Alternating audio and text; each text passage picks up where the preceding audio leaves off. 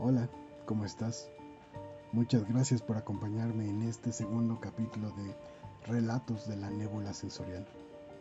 Espero que estés muy bien, espero que te estés cuidando mucho del COVID. Y pues bueno, aquí tu amigo el narrador, simplemente para acompañarte en una velada más. Espero disfrutes mucho el relato de hoy, el cual se llama Añadiendo Sabor. Así que sin más dilación, comencemos con la tertulia de esta noche. Aquella era una noche fría. Las calles rutilaban ante las luces de los coches por la lluvia previa. Sin embargo, era un mundo bullicioso, estaba repleto de personas, cada una con su propia historia, cada una con sus propios problemas. Y en medio de este caos había una personita, una mujer, un emblema de mujer. Ella, cuyo nombre, al menos por esta noche, sería obviado. Esta noche ella carecía de un origen, de un pasado. Esta velada se trataba únicamente acerca del presente. Y en este presente ella usaba un hermoso vestido rojo, sin espalda, sin mangas, algo ajustado para su gusto. Sin embargo, el vestido era completamente necesario, era parte de la estrategia, parte de su plan. Y ese plan pronto la llevó a un bar, un lugar que había visto miles de veces solo por fuera, un sitio en el que no se sentía del todo tranquila, pero aún así, ese era el escenario ideal para el inicio de la velada. Poco a poco se armó de valor, entró y se dirigió lentamente a la barra. Ella sentía que el sonido de sus propios tacones era ensordecedor, que cada paso invitaba la mirada de todas las personas que ahí se congregaban. ¿Quién sabe qué estarían pensando de ella y su diminuto y entallado vestido rojo? De esos labios gruesos incendiados de la sombra sobre sus ojos. Ella simplemente se sentía demasiado expuesta, pero aquello era parte de su idea, parte de su plan, y todo ello era necesario. Después de unos minutos, su trago finalmente llegó. Era lo primero que había visto en la carta de cócteles suficientemente dulce. Podía sentir el sabor. Estuvo a punto de dilucidar los ingredientes, texturas y sabores, pero pronto se dio cuenta que aquello en su mano, aquello que degustaba, no era más que utilería en aquella puesta de escena. Era parte de su obra de teatro personal donde ella era la protagonista y como tal buscaba su contraparte. Sus ojos escanearon con cuidado el escenario provisto. Parecía que muchos querían audicionar para el papel. Los más tibios se reservaron sus acciones, pues veían en los ojos de aquella dama que no cualquiera podría estar a la altura de sus deseos.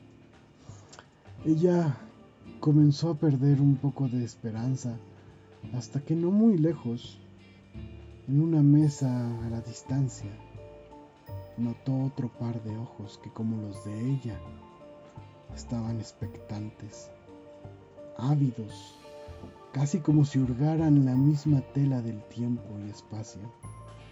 Fue como si dos animales salvajes de la misma ralea se reconocieran a la distancia e incluso medían fuerzas.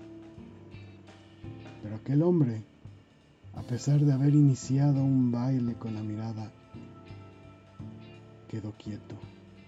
Incluso permaneció impávido ante los varios que espontáneamente saltaron al ruedo. Pero ella no estaba interesada.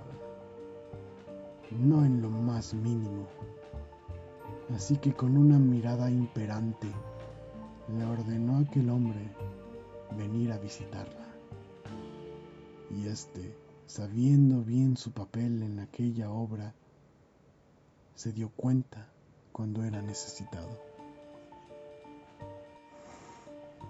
Hola, dijo él. Sin embargo, ella lo detuvo de inmediato. No necesito saber tu nombre. Realmente lo que menos busco esta noche es hablar. Aquella declaración pareció tomar por sorpresa a su contraparte. Sin embargo, una sonrisa cómplice pronto allanó su rostro. Sin descaro, admiró a la mujer frente a él. Tenía un cuerpo precioso, las curvas eran ideales, pero sobre todo aquello, aquello que le hizo hervir la sangre fue la actitud, el descaro. Ella era simplemente intoxicante, perfecta. Pronto, la pareja decidió cambiar de locación. En un acto de mutismo y coordinación perfecta, simplemente pagaron la cuenta y se largaron al hotel más cercano. Esa noche no habría nombres, no habría vergüenza, sentimientos, no. Esa noche era para la carne. La pareja pronto se encontró en una nueva locación, algo sórdida, de luces rojas, acabados mundanos, pero tenía lo más importante de todo, y eso era la privacidad. Ella, tras cerrar la puerta, comenzó a devorar a besos a su coestrella. Este aún tenía el sabor a la malta del whisky, a la sal, pero sobre todo, él sabía a deseo. Él bajó de sopetón el cierre de su vestido, no sin desaprovechar la oportunidad de acariciar aquel cuerpo que había observado por tanto tiempo. Ella permitió sentirse entonces deseada, sentir las caricias. Era como si aquellas manos estuvieran hechas para su cuerpo. Se moldeaban a la perfección. Sabía dónde provocarla, dónde hacer que ella simplemente deseara, pidiera más. Pronto ambos quedaron únicamente en su ropa interior. Eran dos bestias hambrientas devorándose a besos mientras sus manos exploraban libremente. Ella pronto se encontró con aquel pedazo de utilería que él portaba para la, obra y le resultó bastante interesante. De inmediato esa sensación, que aunque es familiar es siempre deliciosa, comenzó a recorrerla. Sus pequeños golpeteos eléctricos que no hacían otra cosa que hacerla sentir lista. Oh sí, ella estaba lista para la escena pero él, él aún deseaba más. De un movimiento rápido e imperceptible desabrochó su sostén y como si su vida dependiera de ella, lanzó sus labios ansiosos sobre sus pechos, sus pezones. Deseaba hacerla sentir tan bien como ella lo estaba haciendo sentir. Pronto las caderas de ambos comenzaron a moverse sutilmente de manera involuntaria. Ella le pidió, le ordenó que era el momento que necesitaba sentirlo dentro de ella. Pero él, el bastardo, se negó. Aún no. En cambio arrancó aquellas pantaletas negras e y hundió su cara en su humedad. Pronto ella se encontró a sí misma estrujando la cabeza de su acompañante entre sus muslos mientras su cuerpo involuntariamente se retorcía. Sentía como la lengua traviesa y dispuesta se movía con el ritmo apropiado, Sintió como uno, dos dedos invasores acompañaron aquella, aquella lengua e incluso uno más en territorio para ella antes no explorado. Intentó sorprenderse, pero el placer de aquello la dominaba. Se perdía y ese momento justo era el que él esperaba. Pronto se colocó en posición y simplemente dejó que las caderas de ella guiaran el movimiento. Eran uno solo por instante. Sus carnes trémulas compaginaban a un ritmo salvaje, poderoso. Ella quería sentir todo lo que él podía ofrecerle. Levantó sus caderas, lo abrazó con sus piernas, lo arañaba con la espalda. Él tomó aquello como una instrucción de atacar con más fiereza. Sus cuerpos eran un maremoto salvaje, húmedo y tórrido. Y justo cuando ella estaba tal vez en el segundo o tercer orgasmo, él finalmente la acompañó al dulce olvido con una estocada tal que por primera vez se permitió gritar en el acto.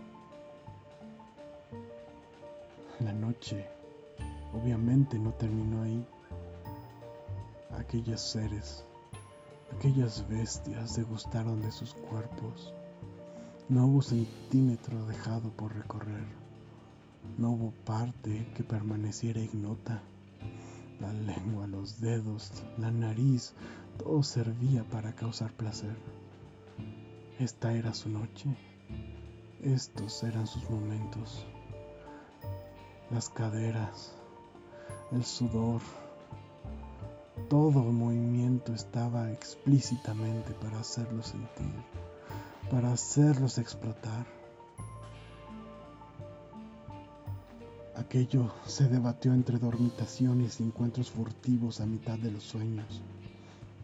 El plan, el plan había tenido éxito. Pronto la noche se convirtió, como era debido, en mañana de nuevo. La pareja se abrazaba en los vestigios de la velada anterior. Él descansaba sobre su regazo mientras ella le acariciaba el cabello.